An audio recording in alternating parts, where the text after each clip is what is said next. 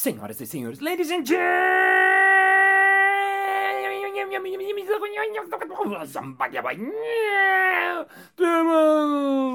mesdames e messieurs, farsantes e farsantas. Está começando mais um Balascast Música.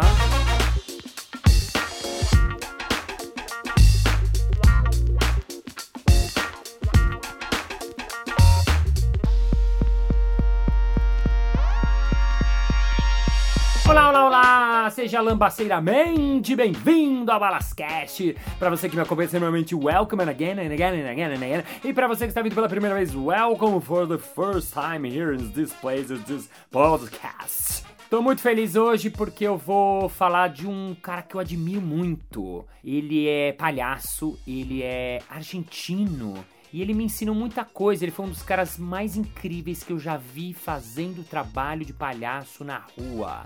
Aliás, você que quer fazer curso de palhaço de improviso, arroba Casa do Humor. Nesse 22 de setembro, para você que tá ouvindo esse 2019, vai rolar o curso de improviso para iniciantes. Então dá uma olhada no arroba Casa do Humor e vê as informações, se inscreve se for de São Paulo e se não for, venha para São Paulo. Mas voltando ao nosso protagonista de hoje, ele foi um dos caras que mais impressionou na rua. Eu acho que talvez seja o melhor palhaço que eu vi fazer atuação na rua no mundo. E olha que eu já vi bastante palhaço no mundo, as minhas andanças pela França, no tempo que eu morei fora, em Israel quando eu morei fora, na Europa, aqui no Brasil, nos festivais. Esse cara é uma referência mesmo, mesmo, mesmo. E mais do que só um palhaço, eu acho que ele é um filósofo, ele é um contador de histórias, ele é um cara que prega muita coisa. Quando você vê ele trabalhando na rua, ele tem muita coisa discursiva. Ele se, se coloca como palhaço terceiro mundista, né? O palhaço terceiro mundista. Ele já apresentou no mundo inteiro, já veio vários festivais aqui no Brasil, já foi para Cuba, Espanha, é, é, Europa, muitos países, Argentina, de onde ele é. Então vamos ao episódio de hoje que começa now.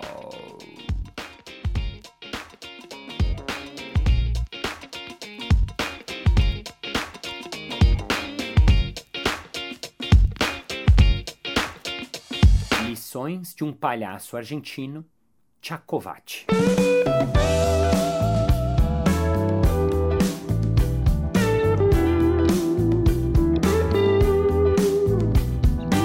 Episódio de hoje eu vou falar sobre Tchacovati, esse grande palhaço argentino, uma referência para os palhaços. E antes de você sair desse episódio, você que não é palhaço, ai, mas Balas não tem nada a ver com palhaço. Saiba que, bom, como eu sou palhaço, eu aprendi que mais do que uma linguagem, mais do que uma técnica, o palhaço acaba sendo uma filosofia, né? Uma maneira de ver a vida, de ver o mundo. Então, o Tchacovati, que foi um palhaço que no começo eu era fã dele, muito fã, ele era um dos meus ídolos, né? Depois de um tempo, a gente chamou ele aqui para dar um curso para os palhaços do Jogando no Quintal, aqui no Brasil. Depois ele viu jogando, ele pirou com jogando, e eu fiquei muito feliz, né? Porque você gosta muito quando um ídolo seu gosta das suas coisas. Acabou ficando um amigo meu, um colega, assim, e, e é um cara que eu aprendi muita coisa. Então queria compartilhar com você lições que eu tirei e eu tive com esse palhaço nos bares e nos corredores dos festivais internacionais de palhaço no Brasil e no mundo. Primeira coisa que eu queria começar falando, assim, quando a gente entrevistou ele para uma revista que a gente tinha do Jogando no Quintal, a gente perguntou, Tiago, como você se define, né? E a primeira coisa que ele falou, sou um palhaço terceiro-mundista. Ele gostava muito de ser, essa, de ser chamado assim de palhaço terceiro-mundista, né? Ele nasceu em Buenos Aires, na Argentina. Ele fez muitos anos, mais de 15 anos, de palhaço na rua mesmo. Então ele acabou se tornando esse mestre da palhaçaria na rua, né? E a rua tem essa lição que, que é muito incrível, que na rua você joga com o momento presente com aqui agora o tempo todo. Porque mais do que num teatro, na rua acontecem muitas coisas. Tem o cachorro que sai, chega latindo e de repente entra no meio do seu show. Tem o bêbado que sai interrompendo. Tem os moradores de rua. Tem um cara que tá passando desavisado e entra no meio da, da cena. Então o palhaço na rua ele tem que ser um especialista em jogar com um instante, com o momento presente, com aqui agora. Fora que na rua tem uma coisa muito interessante, não sei se você já parou para pensar, que é assim, se o espetáculo tá bom, o público fica, mas se não tá bom, o cara sai fora. Então, o artista de rua, ele tem pouco tempo para convencer a pessoa que tá lá que o show dele é bom. E o tempo todo ele tem que fazer essa relação acontecer, porque senão o cara volta pro trabalho dele, o cara sai da roda, o cara volta para onde ele estava uh, indo originalmente, né? Ele não tem uma obrigação de ficar lá. E isso aumenta a complexidade do trabalho do palhaço na rua. E por isso que os grandes palhaços da rua, né, eles aprendem a essa lidar com essa, com essa com esse público, com essa relação, né? Quando eu fiz Palhaço na Rua em Paris, eu senti isso na pele. Alguns momentos você tá com todo o público lá, tal, e de repente espetáculo dá uma caída e as pessoas começam a sair, começam a sair, e de repente não tem ninguém. Ou de repente tem cinco pessoas que ficaram pena de você que não vão embora né? As pessoas não têm obrigação de ficar, né? Isso que é muito interessante e muito legal do palhaço de rua, né? Então, quando a gente perguntou para ele, Tiago, como é que você se define? Como você define o palhaço, né? E ele disse o seguinte, abre aspas, ser livre, exagerado, com a única intenção de fazer rir, divertir, assombrar, emocionar, provocar, dentro de um âmbito festivo e com um código entre as pessoas para se poder jogar. Achei muito legal, né? O Tiago é um cara que, durante os shows de rua dele, isso aprendi muito com ele. Ele falava coisas e filosofias e pensamentos que você, no meio do show que você tava rindo, então você parava para pensar e falava: Nossa, é verdade isso. Caramba, nunca tinha pensado nisso.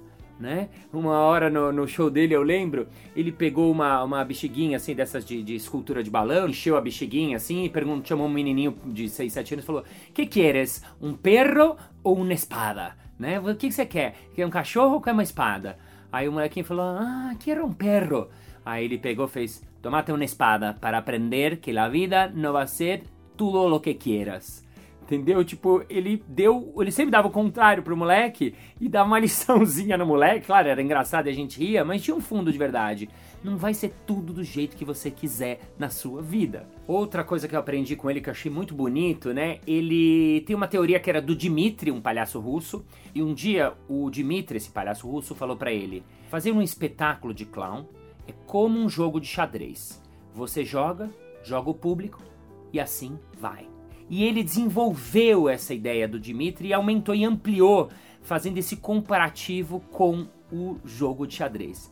Porque ele fala o seguinte: todo mundo sabe como se joga o xadrez, todo mundo sabe. Você joga com e contra o público ao mesmo tempo. E é muito legal isso porque é exatamente isso. Você joga, aí joga o público. A partir do que o público jogou, você faz uma nova jogada.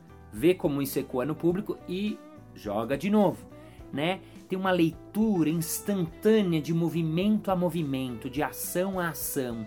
O improviso é muito assim também. Você faz uma coisa, vê como ecoa isso na plateia.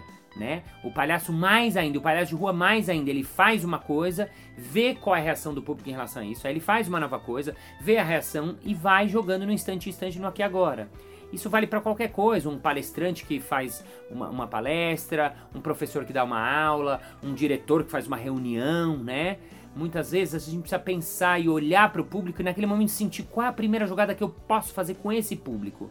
E aí, eu, ao fazer, eu vejo qual a reação, como é que ecoou, como é que funcionou, e aí eu faço uma nova, uma nova, uma nova.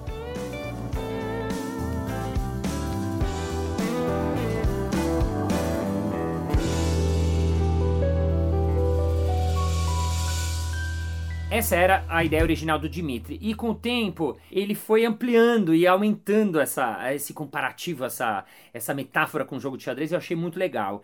Então ele fala o seguinte: o rei é a dignidade, é a energia. Segundo ele, as duas únicas coisas que não se pode perder. Se você perder a energia, você não pode seguir. Se perder a dignidade, tampouco. Então nunca pode perder nem a energia nem a dignidade. A rainha, e quem joga xadrez sabe que é a peça mais importante do, do xadrez, né, do tabuleiro, é a sua personalidade. Porque pode atacar, pode defender, pode para um canto e para o outro. Ela é fundamental se está difícil ganhar a partida. A rainha normalmente é aquela coisa que você tem de mais ferrada, mais foda, mais incrível. É aquela coisa que você sabe que é a sua grande fortaleza né? Bom, continuando. As torres, os cavalos e os bispos são as suas rotinas, os seus números. Ele diz que as torres são as rotinas mais seguras que você tem, enquanto os cavalos são as mais loucas, porque andam sempre saltando de um lado para o outro. Né? Quem mexe o cavalo no, no, no xadrez, você sabe, ele mexe em L, né? Então é uma peça muito louca. E os bispos são os números que você faz há muito tempo e que você sabe que vão funcionar. Né? Os bispos são esses números, essas rotinas, essas piadas, essas colocações, essas pérolas que você, enquanto artista, sabe que vão dar certo. Elas são as certeiras. Você já fez muitos, já testou muito e você sabe que ela é certeira mesmo. E por último, os peões. Eles chamam os xistes peões. Xiste em espanhol é uma palavra que quer dizer piada, é uma palavra que se usa em português, mas assim, o xiste é essa gag, são essas nossas piadas, né? E ele fala que são os que fazem o trabalho sujo, que você pode sacrificar para se colocar em posição de ataque. Os peões, eles são kamikazes. Você joga eles e não sabe o que vai se passar. Você arrisca isso e para ver o que acontece. Você às vezes dá ele de presente. É como você fazer uma ação só para ver a reação do público e a partir disso tomar uma decisão na sequência né? Então uma maneira de você arriscar um pouco, né? E o artista na carreira dele, o palhaço e todos nós, né? A gente vai colecionando esses xistes, essas piadas, essas gags e com esse material todo é que a gente vai jogar o nosso xadrez, né? Então por isso que ele fala nunca saem dois espetáculos exatamente iguais, porque cada jogo vai ser diferente. Se ele joga com um menino de 7 anos que não sabe jogar, ele joga de um jeito. Se ele joga com um público diferente, difícil, com alguém mais velho, ele joga de uma outra maneira. Então, essa é a beleza do jogo de xadrez. Você vem pro jogo, você sabe as peças que você tem, você sabe as gags, as rotinas, os números que você tem, você tem todo esse seu cinto de utilidades e aí quando chega na hora, você vai soltando ele passo a passo, jogada a jogada, e à medida que o público vai respondendo, você vai jogando com e contra ele.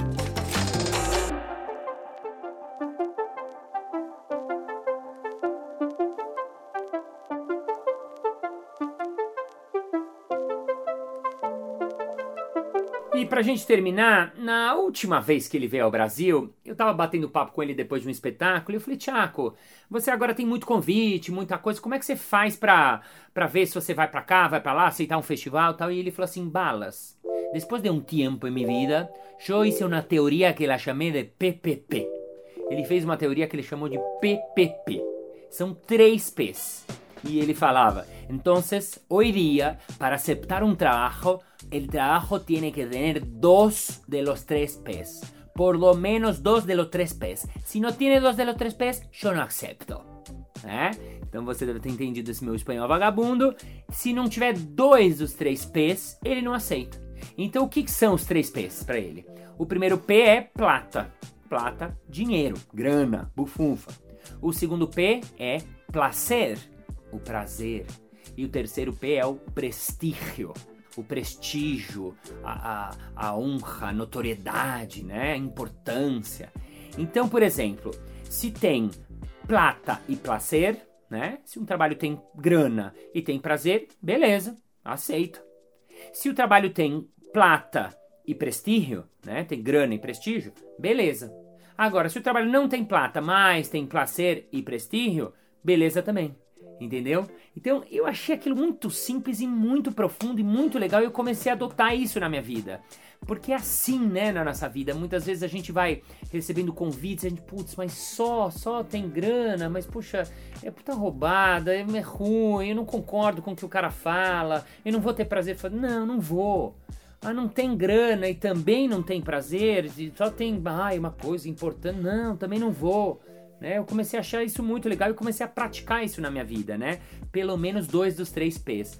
E recentemente eu andei pensando nessa questão de novo e eu acho que o meu objetivo, melhorando a teoria dele ou, ou evoluindo a teoria dele, é aceitar trabalhos que tenham os três P's. Aceitar trabalhos que tenham os três sempre. Porque é aí que vai acontecer quando eu aceitar os três P's eles vão virar quatro P's, porque aí vai ser o P da plenitude ou da plenitude. Então acho que esse é o meu objetivo de vida como palhaço, como artista, né? E mais importante do que isso, a gente está sempre crescendo, aprendendo, evoluindo, ouvindo teorias E esse palhaço argentino foi um dos caras que mexeu com a minha cabeça, me ensinou muitas coisas. Então, muchísimas gracias, Chacovache, el payaso argentino de quien saqué muchas lecciones de vida. Y así termina nuestro episodio ahora, now.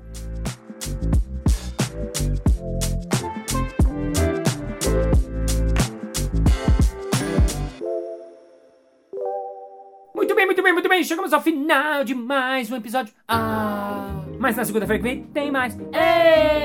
E se você ainda não entrou no Falascast, que é o grupo de no Facebook, entra lá. Eu vou colocar uma cena do Tchakovati pra você ver ele, ver ele em cena, ver em ação. Ele é muito incrível. Quem não conhece o cara, vai no site dele, Tchakovati. Se escreve C-H-A-C-O-V-A-C-H-I.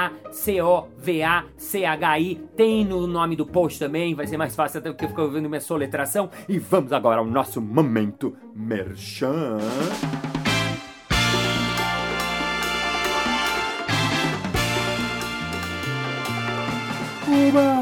Você falou do curso de improviso lá no início do episódio, mas assim, eu queria saber se eu, assim, eu nunca fiz nada, eu não tenho experiência em nada, eu trabalho com TI, com venda, assim, mas eu nunca fiz nada. Eu queria saber se esse curso pra mim. É claro! O curso de improviso é para iniciantes, isso é para qualquer pessoa maior de 16 anos e que seja ser humano. Isso é, se você é um gato, um cachorro, um boi, um touro, ou então um extraterrestre, alguém que mate, não rola, tá? Mas, se você for de TI, de vendas, dona de casa, advogado, astronauta, paraquedista, publicitário, é, professor, dona de casa, qualquer coisa, o curso é para você, por isso ele chama-se Iniciantes. Então, olha lá no arroba Casa do Humor ou no arroba Márcio Balas com dois L's sempre. É isso aí! Muito obrigado pela sua audiência, pela sua paciência, pela sua sapiência, por ter esse foninho de ouvindo colado aí nesses ouvidinhos maravilhosos e acompanhando o nosso Balascast semanalmente. Thank you, legend, for the head, for head, for heart, for three piece, pounds and friend, the parties, the pounders, the pounders, the pounders, the friends, can help, can harbors. Because the clown is hard, clown is word, clown is love, and clown is laughing, and clown is sadness, but clown is hard, so for heart, let's laugh, let's fun have hearts, let's have fun, let's laugh talk, let's have love, and love is love, and PPP, Paris get Tanan, and see you next Monday. Bye bye.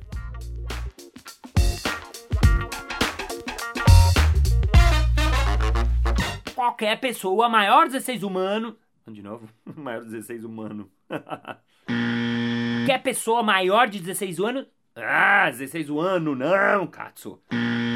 É isso aí! Muito obrigado pela sua paciência, pela sua audiência, pela sua paciência. De novo?